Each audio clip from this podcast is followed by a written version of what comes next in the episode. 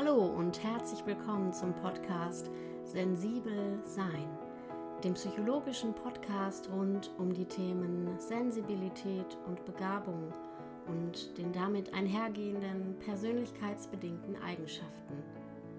Mein Name ist Britta Sperling, ich bin Psychologin und Musiktherapeutin und freue mich, dass du heute dabei bist. Während die bisherigen Podcast-Folgen ja durchgehend eigentlich mehr oder weniger die Perspektive der Erwachsenen und spät erkannten Hochbegabten inne hatten, freue ich mich besonders, dass wir heute mal aus einem anderen Blickwinkel auf die Thematik schauen können, nämlich ähm, aus der der Kinder und Jugendlichen und jungen Erwachsenen beziehungsweise der des gesamten Familiensystems. Es ist immer mal wieder auch ähm, sicherlich schon mal so angeklungen, was einzelne Aspekte bedeuten können, welche Relevanz sie einnehmen, welche Rolle sie spielen.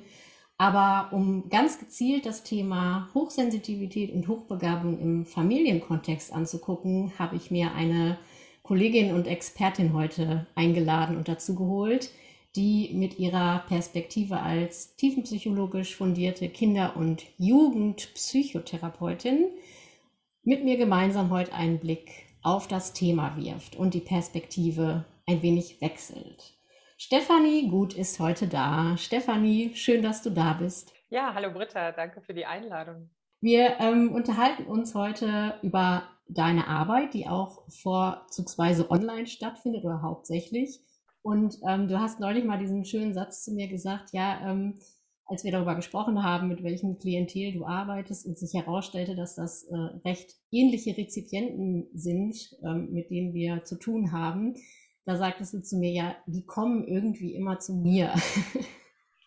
also hast du ursprünglich ähm, ja diesen Fokus gar nicht so sehr ähm, ja nach außen getragen, sondern es hat sich irgendwie so entwickelt, wenn ich das richtig verstanden habe. Möchtest du dazu äh, ein bisschen was erzählen? Wie, wie kam es eigentlich dazu, dass du gemerkt hast, oh, hier scheint sich ein Schwerpunkt herauszubilden? Ja, genau. Also das äh, Thema ist mir sozusagen zugetragen worden ähm, durch meine Klienten. Und ähm, es wurde in den letzten zwei, ja, drei Jahren immer auffälliger, dass doch einige ähnliche Themen hatten, nämlich diese ja, dieses fremdartige Empfinden vielleicht ne, in Gruppen oder in Schulen und ähm, auch so ein, so ein hoher Anspruch an sich selbst. Also es gab so verschiedene Themen, die mir immer wieder begegnet sind und dann bin ich dem natürlich auch immer wieder auf die Spur gegangen und habe geguckt, naja, was könnte das denn sein? Und wir sind dann äh, gemeinsam immer wieder auf das Thema Hochbegabung und Hochsensitivität gestoßen und ähm, naja, so bin ich dann ja auch zu dir gekommen und höre fleißig deinen Podcast und empfehle den immer gerne weiter, weil ich glaube, es ist immer noch äh, ein sehr unbekanntes Thema. Also wenige Menschen kennen sich damit aus und gerade auch für Eltern, glaube ich, ist es essentiell wichtig, sich damit zu beschäftigen, mhm. wenn sie Kinder haben, die dieses Thema eben betrifft. Du schreibst es auf deiner Webseite eben, dass du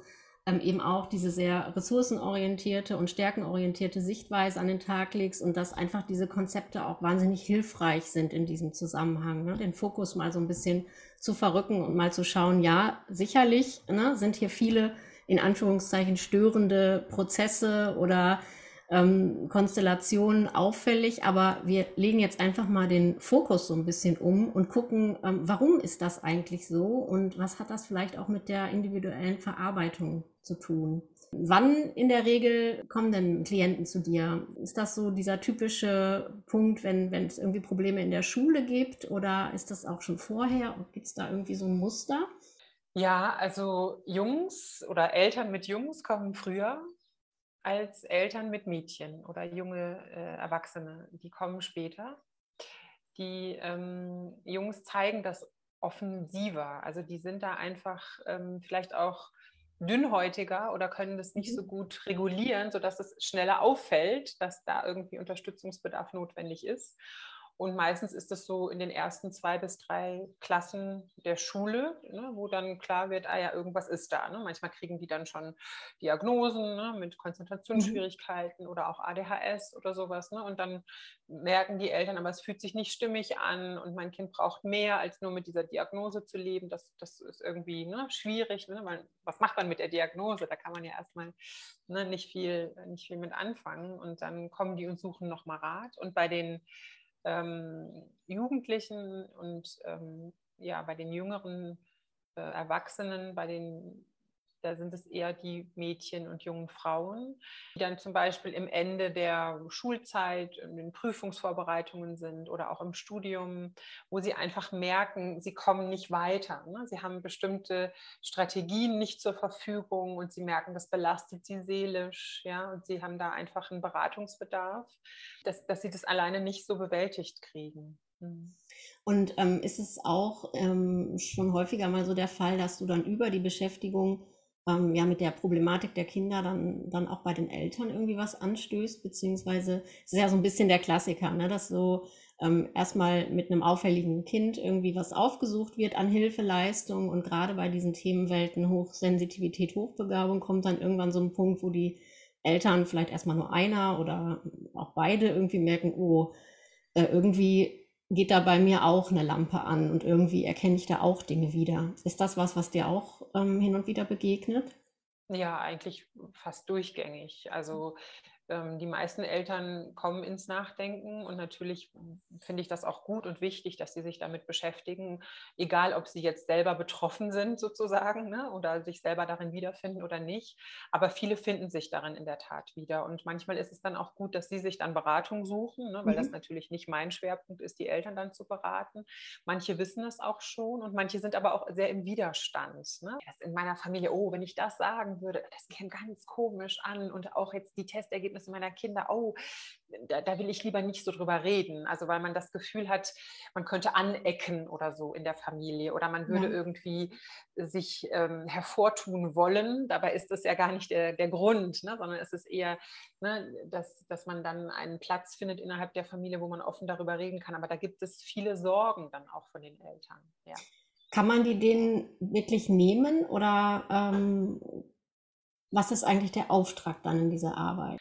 Also zum einen ist es gerade bei den jüngeren Kindern, finde ich, sehr hilfreich, je früher die das wissen, wo ihre Stärken liegen und was sie da auch für ein Talent sozusagen mitbringen und was eine, was eine Gabe bedeutet, also sich damit auseinanderzusetzen und das auch in einem geschützten Rahmen erstmal innerhalb, innerhalb der Familie kommunizieren zu können und zu dürfen, sich vielleicht auch mit einem Elternteil in diesem Aspekt zu identifizieren. Das halte ich für ganz, ganz wichtig. Und dann muss man natürlich schauen, was braucht die Schule, ne? was, was, was müssen da an Rahmenbedingungen geschaffen werden. Viele sind sehr äh, schnell reizüberflutet ne? durch akustische Reize ne? oder auch durch das soziale Gefüge in Schulen, in Klassen. Alles ist sehr eng, sehr laut, ne? sehr mhm. voll. Mhm. Das führt dann dazu, dass Kinder nicht gut lernen können und dass wir dann gemeinsam schauen, was ist mit der Schule notwendig, also an Rahmenbedingungen. Ja, einmal mit der Schule, das ist natürlich so ein bisschen die Wunschvorstellung und auch so der Optimalfall, dass man da auch tatsächlich im besten Fall vielleicht so sogar in Dialog geht und irgendwie ähm, nicht nur aufklären, sondern auch gemeinsam überlegt. Ähm, aber das System kann ja an vielen Stellen manchmal auch dann eben nicht unbedingt verändert werden oder man trifft auch auf Widerstand oder Unverständnis. Und dann ist so ein bisschen die Frage, wie rüstet man denjenigen jetzt aus, dass er trotzdem irgendwie da durchkommt, ohne großartige ja, psychosomatische Beschwerden oder andere Belastungen irgendwie ja, zu entwickeln. Da ist immer, finde ich, so der Dreh- und Angelpunkt und das, wo man immer wieder drauf zurückkommt, einfach, ja, Stichwort Selbstwertgefühl. Ne? Mhm. Und diese, ja, diese Erfahrung, dass man eben alles auch, ähm, ja, im besten Fall benennen kann und irgendwie einordnen kann, das ist selbst oft schon so ein großer therapeutischer Effekt dass äh, man so im Hinblick auf Selbstakzeptanz und Selbstannahme doch eine Menge bewegen kann. Ne? Ist das so das, was du auch erlebst? Ja, auf jeden Fall. Also vor allen Dingen bei den ähm, Jugendlichen, jungen Erwachsenen, ähm, die kommen recht häufig zu mir mit relativ vielen Vordiagnosen, also von mhm. Also wirklich alles dabei, Depression, Angststörungen, Essstörungen. Ne? Also mhm. das, das ist wirklich so eine ganz große Bandbreite. Und ähm, einige auch von den jungen Mädchen, die auch dann eine Teil, teilweise eine Zeit lang auch Antidepressiva genommen haben und wir dann gemeinsam eigentlich erstmal das Fundament gestalten und das Mauern sozusagen, dass auf diesem Fundament dann wieder das Mögliche, dass das Zutrauen überhaupt möglich wird, ne? dass ich mir das zutraue, mich emotional auch ohne dieses Medikament in meinem Alltag zu bewegen, dann zu schauen, ah ja, ich fühle mich und wie fühle ich mich und was, was bin ich denn da eigentlich? Ja, weil das unterdrückt natürlich auch immer wieder einiges. Arbeiten erst daran, dass sich da sowas stabilisiert und dass ich mich selbst wahrnehme und mehr kennenlerne, weil oft ist es eben so, dass da dieser dieser, dieses eigene, dieses Selbst ganz klein ist und die Rolle, die ich spiele, die verdeckt dieses Selbst. Und wenn wir das mhm. Stück für Stück abbauen können, ne, dass diese Rolle einfach kleiner werden darf und das Selbst wachsen darf, ne, dann ist da einfach eine ganz andere Grundlage, auf der die dann auch wieder ihr Studium oder ihre Schule mhm.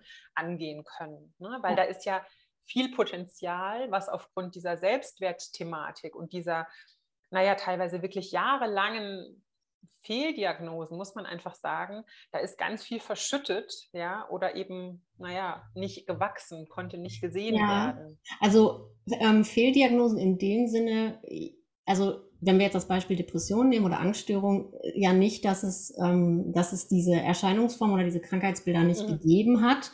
Und in dem Zusammenhang sei auch wirklich nochmal erwähnt, das soll jetzt hier kein Plädoyer gegen Antidepressiva oder gegen äh, medikamentöse Behandlungen sein.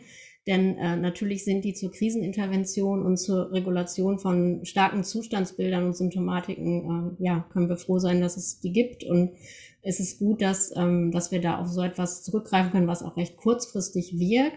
Aber was du, glaube ich, ziemlich schön deutlich machen konntest, dass es eben ja in tieferen Schichten und in der Arbeit an sich selbst unabhängig tatsächlich von Medikation und so weiter einfach sehr viel psychologisches ja zu tun gibt oder man sehr viel tun kann um einfach auch neues Erleben zu schaffen und dann auch wieder in die Lage zu kommen, neue positive Erfahrungen zu machen. Ne? Zum Beispiel sowas wie, ach guck mal, ich kann auch eine Prüfung bewältigen, ohne vorher ähm, ja in Selbstzweifeln oder in großen Ängsten ähm, ja zu versinken, sondern ich schaffe das. Und da greifen eben ganz, ganz viele Behandlungsbausteine immer so ineinander.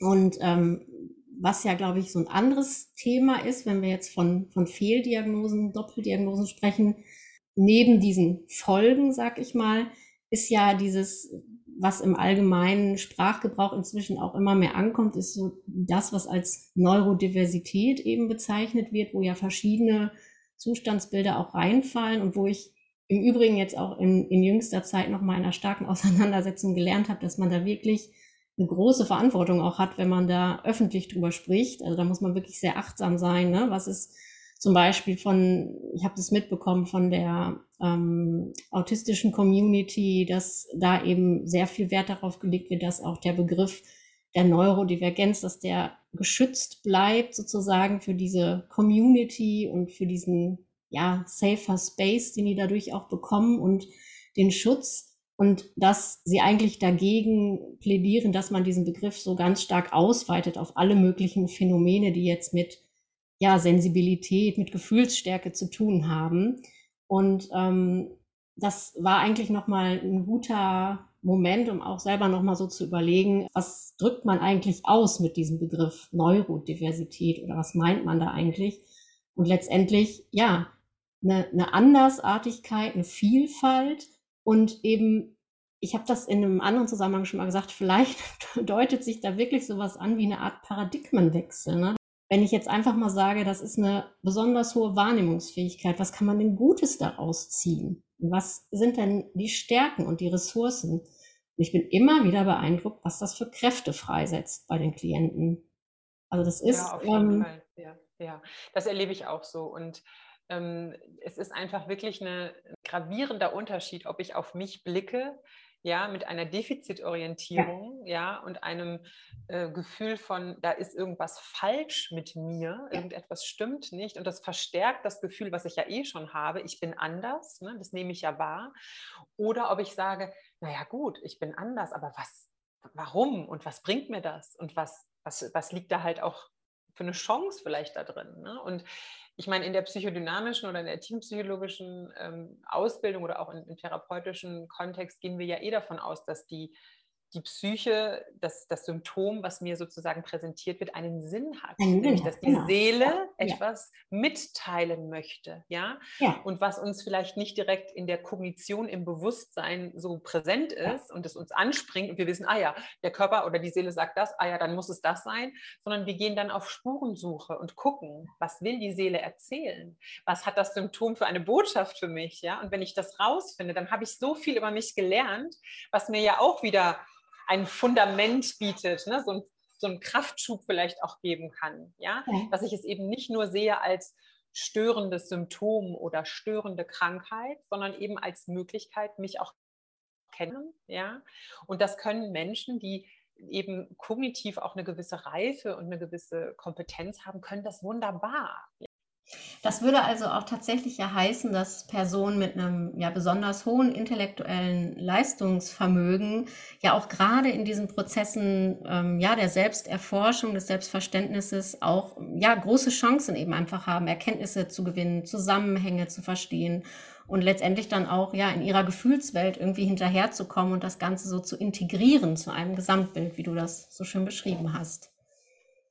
Ja. ja, also das ist auf jeden Fall meine Erfahrung bisher, dass ich ähm, gerade bei, bei jungen Mädchen ähm, das Gefühl habe, die sind eh sehr tiefgründig, auch sehr reif, einfach in ihrer, ja, in ihrer Art und Weise über sich und die Welt nachzudenken. Und das bietet ein wunderbares Fundament, ne, eine ganz tolle Grundlage, um da auch weiter in der Selbsterfahrung dran zu arbeiten. Das wäre dann ja sozusagen schon genau die fortgeführte Arbeit, die eher therapeutische Arbeit, dieses Integrieren ähm, des Selbstkonzeptes und der Neuausrichtung. Jetzt ist ja die Aufsuche oder die Beratungssuche findet ja meistens wesentlich eher statt oder wünschenswerterweise auch eher, denn auch das äh, kann man an diesen beiden Konzepten eben immer wieder so wunderschön ähm, aufzeigen, dass sie auch einen ganz großartigen präventiven Charakter einfach haben.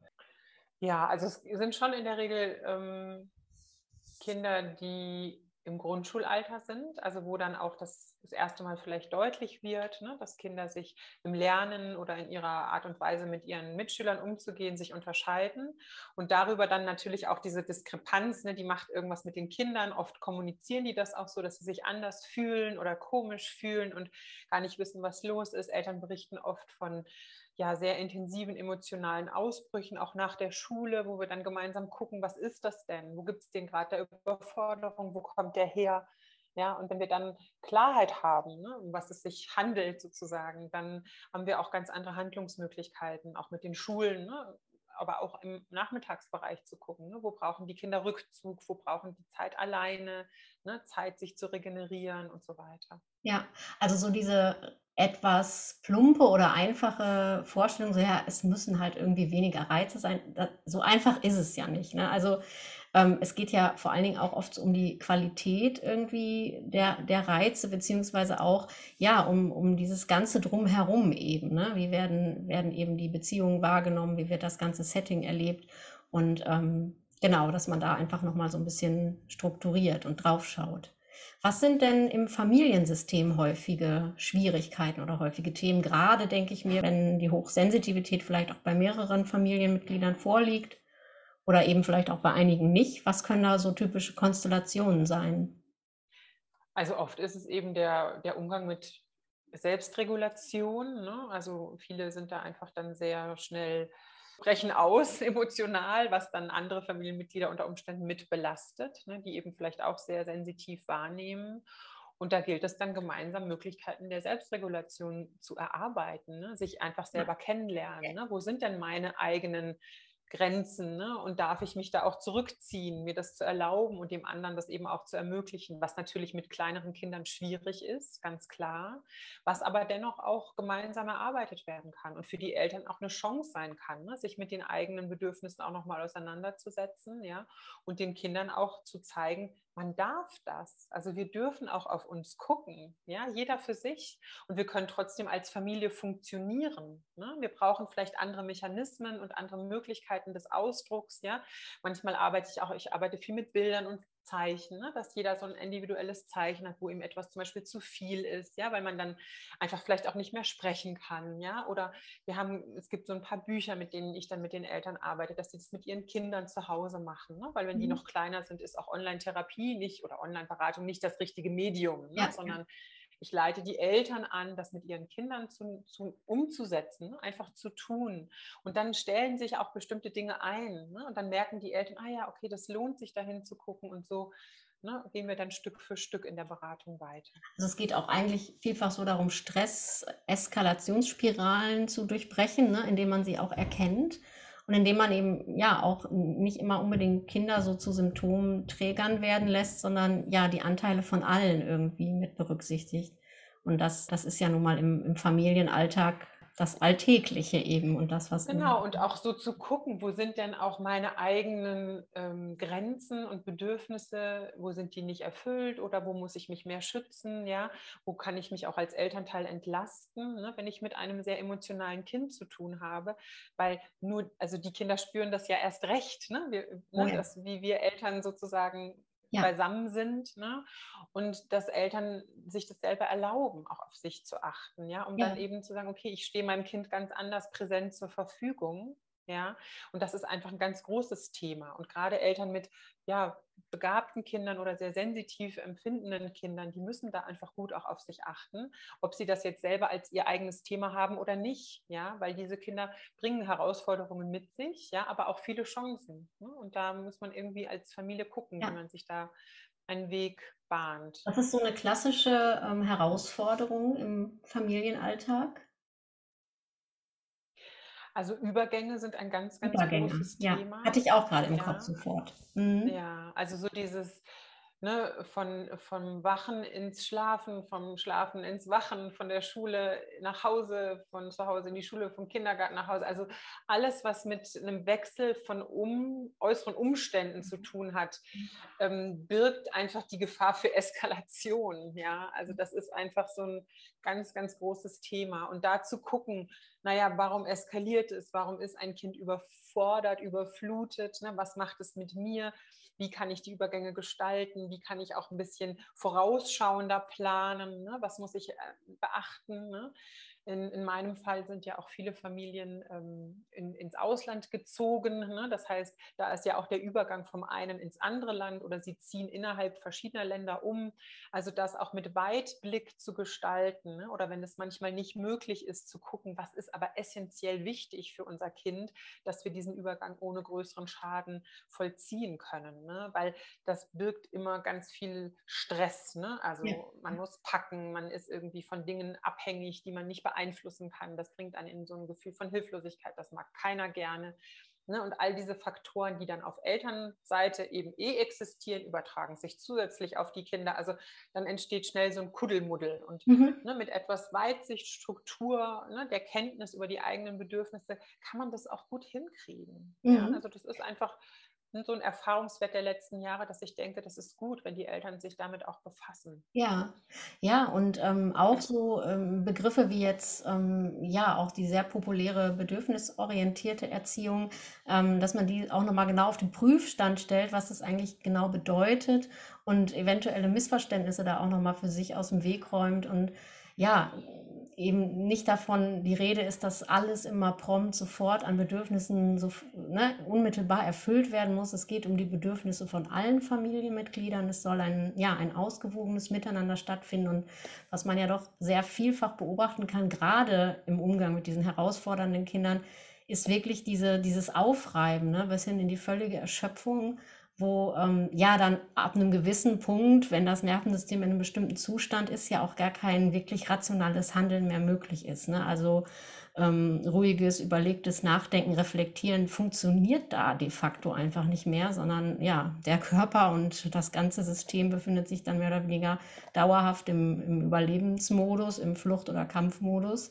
Und ähm, da erstmal wieder so rauszukommen, das zu durchbrechen, das kann schon, ja, das kann schon ein hartes Ding sein.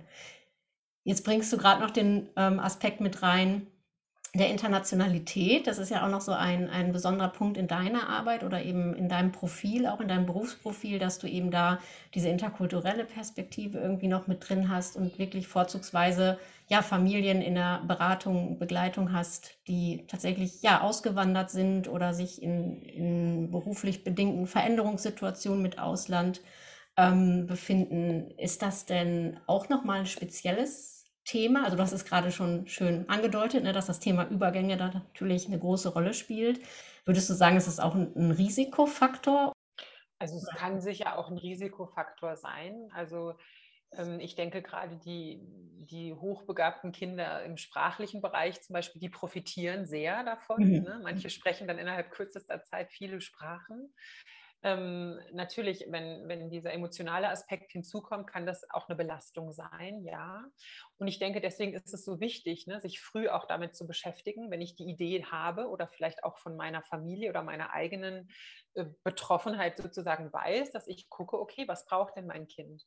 Also ich glaube, dieses, dieses begleitende und äh, sozusagen vorausschauend planerische ist das A und O, ja, mhm. um diese Übergänge gut zu gestalten, um Möglichkeiten, also um das sozusagen zu einem positiven Erlebnis für alle zu machen. Ich glaube schon, dass, dass ähm, die Kinder, also also was dann in meiner Arbeit oft schwierig ist, ist dann mit den Schulen. Ne? Also es sind dann eben oft internationale Schulen oder Schulen, deutsche Schulen im Ausland. Und das Thema Hochbegabung ist noch nicht durch, durchgängig angekommen. So, ne? Also ähm, so dass wir dann manchmal Schwierigkeiten haben, in dem Bereich ja, das Umfeld besser zu gestalten. Mhm. Ja?